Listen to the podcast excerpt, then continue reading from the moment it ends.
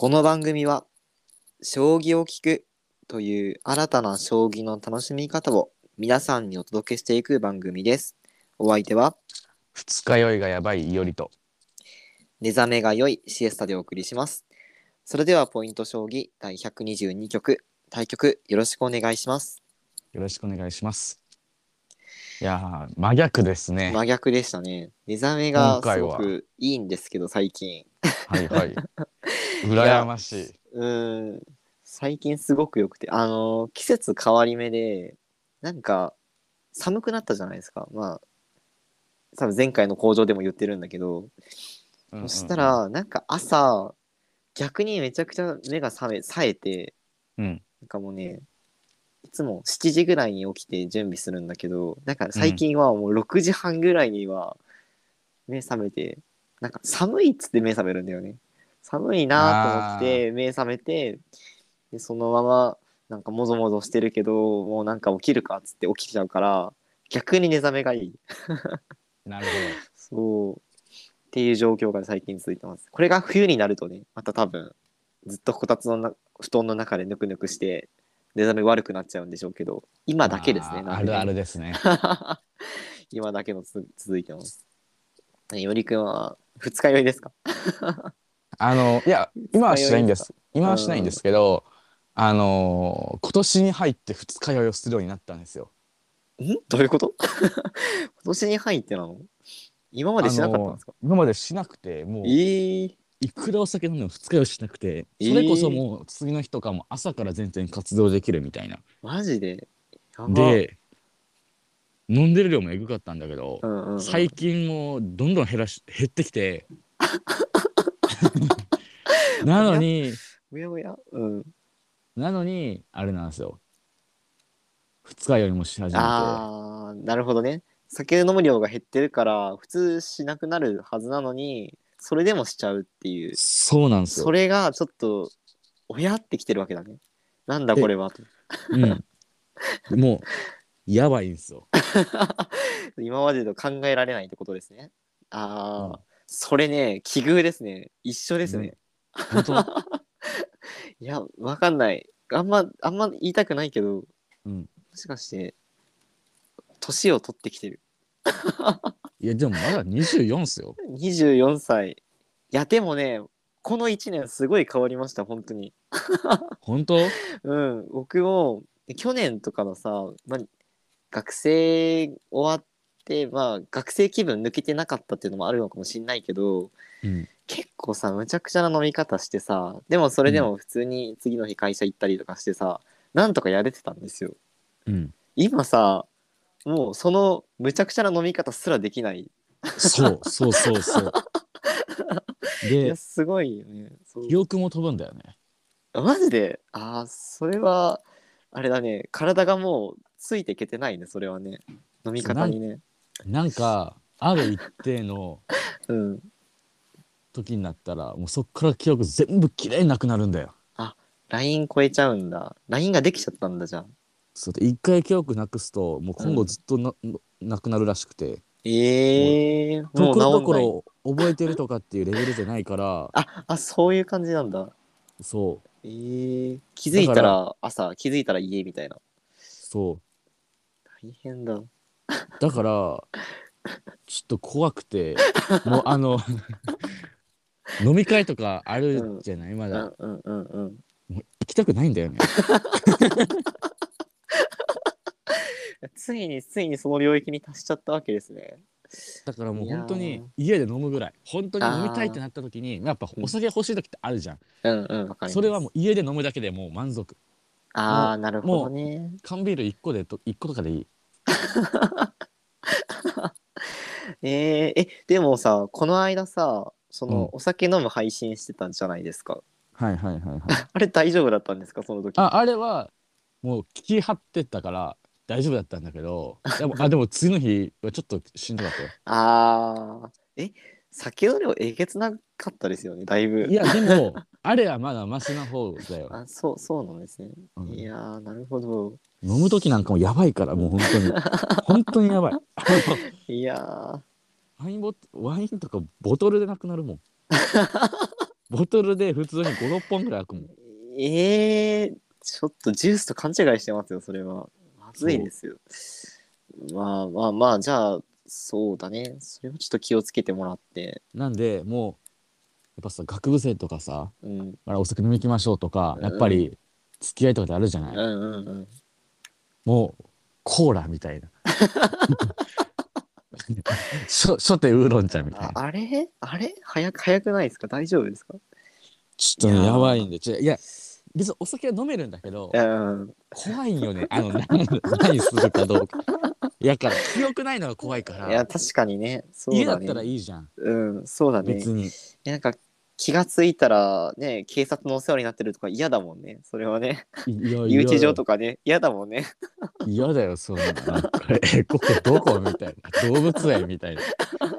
檻の中にいるみたいなね。そうそうそうそう。いやーまあまああれですね。お互いやっぱりちょっと無理しない感じでね。ちょっとあの穏やかに過ごしてね。行きたいですね。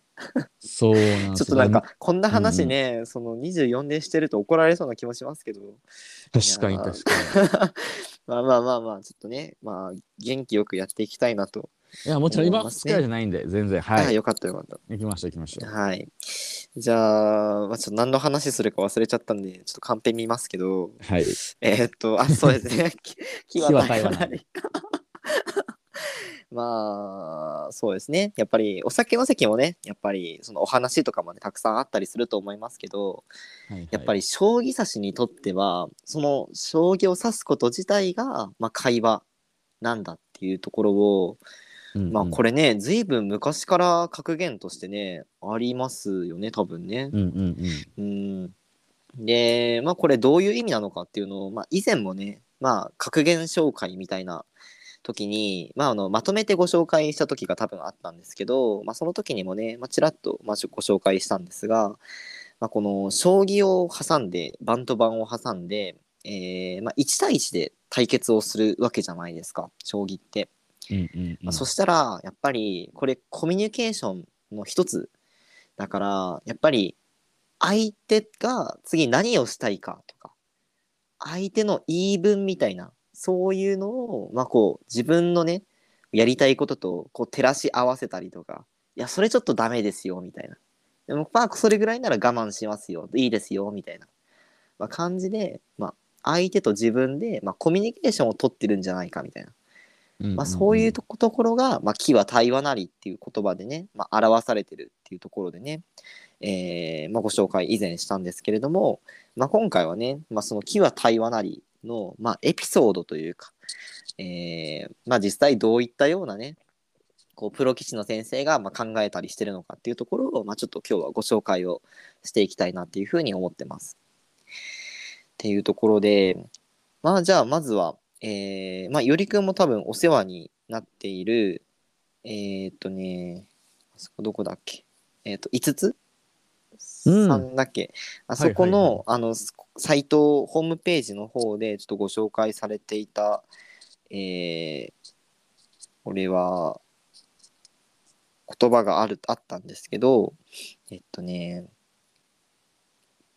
無言の会話で勝負っていうね、トピックスでね、あのくくられていて、で、えーお願いしますと一礼をした後、おしゃべりは一切なし、静寂な空間にピシッピシッと駒音だけが響き渡ります。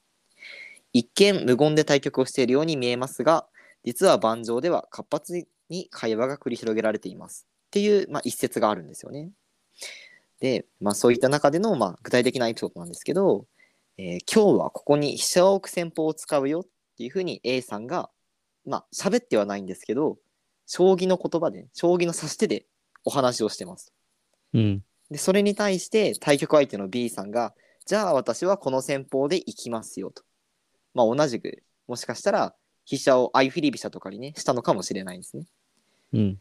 じゃあ A さんがじゃあその戦法で来るならここまで歩を伸ばして陣地を広げますよ B さんが、あ、まあ、それぐらいなら OK ですよ、みたいな感じで、どんどん将棋の指し手で会話が繰り広げられていくんですよね。で、最終的に、えーお互いにこの指し手を交互に積み重ねながら、まあ、無言のやり取りを広げていって、最終的にどっちが、えー自分の言い分を通したか相手の王様を取り切っちゃうかっていうのが、まあ、将棋の本質的なところになりますと。まあ、これねすごい分かりやすくてなるほど納得だなっていうふうに思ったので今ちょっとご紹介させていただいたんですけどこれねあのーすごいなんか自分たちで将棋指してる時でも思いません？こういう会話やってるなみたいな。確かにね。なんかうん。よく思うのがうん。あの一旦攻める体勢まで攻める体勢整えるじゃん。はいはいはい。もう歩をし歩でぶつけたらもうは戦い始まりますよ、うんうんうんうん。でも、とりあえず玉守ろうねっていうので、うんお互い暗黙の了解で守ったりするじゃないですか、うんうんうんうん。あの時会話してるなって思いますいねやー確かに確かに。よくねあのーなんだっけ回線は歩の突き捨てからっていうねこれも格言があって、まあ歩が歩って一番弱い駒で、まあ、たくさんある駒なんですけどこの歩っていう駒がやっぱり勝負の合図だよみたいなこっから戦いが本格的に始まっていくよみたいな。もう命がけのね本当に文字通りの戦い始まるんですけど、まあ、そういった回戦が始まった後でもお互いのねこう会話の中で、まあ、ちょっと将棋の指し手の中でちょっとまだ戦い早いかもなみたいな。そういう暗黙のね会話があるとちょっとまあ陣形整備しますかみたいな戦いが始まってなおかつまだちょっと陣形を整備して備えるみたいなそういうねコミュニケーションとかもまあ上級者のなっていくと起こったりとかもしてきてすごいそうですよね。まあ、あの木は対話なりっていうのね、まあ、体現してる一つかなっていうふうにもね思いますね。うんあとそうですねまあゆりくん今あの、まあ、開戦してからのお話をちょっとしてくれましたけど私結構思うのがなんかえっ、と強気な指し手とか弱気な指し手とかってあるじゃないですか。うん。はいはいはい。この将棋の指し手1個でも。なんか例えば、えーそうだな。自分のなんだろう。飛車とかがやっぱ攻めに強い駒なんだけど相手に取られたくとかあんまりない取られたくないじゃないですか。強い駒だから。うんうん。だけどその飛車をもう相手に渡してでももうどんどんどんどん攻めていっちゃおうみたいな自分の守りよりも先に攻め倒すことを選ぼうみたいな、まあ、そういうねこう強気にどんどんどんどんいきますよっていうような指し手をしていくと相手はちょっとそれにまあ KO されてというかちょっと威圧されてみたいな感じで弱気な手をね相手が指してくれる時もありますよね。うんうんなんかそれも一個コミュニケーションの一つだなっていうのはすごい感じてて。確かに。うん。なんか別にねもうイケイケどんどんっつってなんか ゆったりとか体で表現してるわけじゃないのに、まあ、それにまあ雰囲気ですよね。言ってしまえば。それで、うんうん。まあ相手が押されたりとかまあ性格とかもねいろいろあったりすると思いますけどそういうのを、まあ、指し手一つで全部表現できるっていうのは、まあ、将棋の面白い要素の一つかなっていうのはね思いますよね。あとね、あのー今回ちょっといろいろ調べてて羽生先生うんはいが、あのー衛星七冠今取られてますけど、まあ、昔ねあの活躍されてた時に七冠っていうのを取った時があったんですよね。全てのタイトルを、まあ、全部取り切っちゃったっていう将棋界のタイトル全て。で羽生さんがその七冠に、まあ、挑戦してる途中六冠時代のインタビューでこういったえーインタビュー記事があったんですけれども「えー木は対話なり」っていう言葉がありましてそれは、えー相手と自分の、まあ、言い分だったり要求とかをぶつけ合ってで拒んだり受け入れたりしながら、まあ、対局が続いていく言葉なんですと。で、えー50年先100年先の棋士が見てもあこれはすごくいい棋譜だなっていうそういう棋譜が残したくて将棋を指していますと。でこれ50年先100年先の人たちって言葉とかってもしかしたら変わってるかもしれないじゃないですか。確かに。そう。なんだけど将棋っていうところのルールさえ変わっていなければこの50年先100年先の棋士の人たちが見ても違う言葉の人たちが見てもこれはすごくいい将棋だなっていう時点で会話が成立する。うんうんうんうん。これがなんか将棋の一個魅力だと思うしなんかこのインタビュー羽生さんのこの言葉がすごいやっぱさすがだなっていう。将棋界の第一人者だなっていう、そうこれめっちゃ大事にしたい考えの一つだなっていうのをねちょっと思ったんですよね。うん。とねいい寄付を残せたと思ってもしばらくするとなんか違うなと思う。シミが一つ見つかってそういう意味ではまだまだ満足していないし今の将棋界に不満あ今の自分の将棋に不満なところはたくさんある。っていうコメントもまあ残されていて、やっぱり飽くなき探求心というか。まあ、人間うん。ならではの。そう。まあコンピューターとかだったらね、まあ、やっぱ今の完璧っていうのを、まあ、多分出すことができるじゃないですか。何億手も読んでいくから、その時のコンピューターの最大出力みたいな。ので、うんうんうん。まあ当然出すっていうのはものすごく素晴らしいことなんですけど、まあ、人間って本当まあ今この羽生さんの当時のインタビュー記事にもある通りまだまだ満足しきれないし進化していけると思うんですよね。うんまあ、だからまあそのどんどん50年先100年先の人たちから見てもいい将棋だっていうふうに思ってくれるような将棋を、まあ、いつまでも指し続けたいっていうもうすごいいい言葉だし かっこいいですよね。う確かにね。んまあ今回ねちょっとご紹介しきれなかった言葉もたくさんあると思うんですけどそうですね。ゆえー、じゃあゆりくんはどう思います？まあそうですね。そのやっぱり初心者の時とかはこの将棋で会話してるっていうよりかはもう勝つぞみたいな、うん確かにね。あれがあったけどやっぱりちょっとまあ全然ね記録がないんだけれどもどんどんこう段とか級が上がっていくにつれて、うんそのお互いでこう作っていくものみたいな。っていうのが強くなってきたなっていうのは思いますね。おーなるほどね。やっぱり、まあか会話もしてるけど会話もしつついいものを作ってまあ羽生さんじゃないけど、うんうん、いいもの作品を一つの作品をお互いで作っていく。まあ共同作業みたいな。おお 確かにね。そかなって思いました。ないい言葉だな。確かに確かに。まあそうですよね。なかなかね急まあ将棋がまだまだ気力が低いうちとかはやっぱり相手の指し手の意味とか予想したりとか次うんうん相手がどうしてくるかなっていうのが、まあ、なかなか分からなかったり、まあ、すると思うんですけど、まあ、それがどんどん次こうされ相手が次こうしてくるだろうなあじゃあ自分はこうさせばいいなっていうふうに一手ずつ読む読める階層読める深さっていうのがどんどん広がってくるとどんどんどんどんなんかそういう意識というか感覚みたいなのが身についてくるのかなっていうふうにも思いますよね。あー確かにななんか「木は対話なり」っていう言葉は自然と感覚的に身につくものなのかもしれないですね。そしたらね。理論で明日から木は対話なりを意識してやってこうって思うよりかも、うんうんだからものすごくいい格言なんだなっていうのがねもう将棋を一言で表してるんだなっていうのがすごくわかりますね。はいうんというわけで、えーまあ、今回はね「えー木は対話なり」っていうこの格言についてねちょっと深掘りしてエピソードを交えながらお話ししていきましたけれども、えーじゃあ次回はどういったことについてお話をしていきましょうか。何かありますか？あそうですね。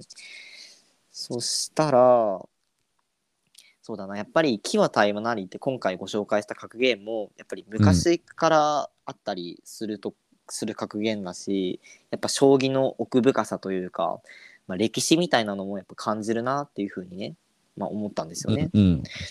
なんで、まあ、ちょっとねあのその歴史っていうところから、まあ、紐付けていってあのちょっと聞いたことがあるレベルなんですけどあんまり知識ないんですけどあの関西将棋会館とかのあの対局室。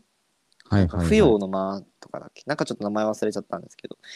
あの対局の場所対局場ってお城将棋とかのあの場所を再現してるみたいな話をちょっと聞いたことがあってあの江戸城とかの、なんかそういうところについて、えーなんかちょっとお話とかゆりくんの知ってることとかでも聞いてみたいなっていうふうに思うんですけどいかがでしょうか、はいはいいいと思います。で、お関西将棋会館についてみたいな。ニュー、いいですね。あ、いいですね。関西将棋会館について。確かにいいですね。ってことはもうこれあれですよねん？東京のに会館も 話すことになるあんですか？確かに確かにそうですね。今回は関西うんうんうん。わかりました。ちょっとねにしましょ、うか。わかりました。私実は関西将棋会館行ったことないんで、あら。行ったことないんで、ちょっと、あの、ミーハーな知識になりますけど、こういうのがあるらしいみたいな。調べたところと、いおりくんがね、まあ、実際、多分何回か行ったことあるよね、関西将棋会館。そこら辺交えつつ、お話ししていきたいなっていうふうに思います。はい。はい。えーというわけで、えー今回はポイント将棋第122局を終了しようと思います。対局ありがとうございました。ありがとうございました。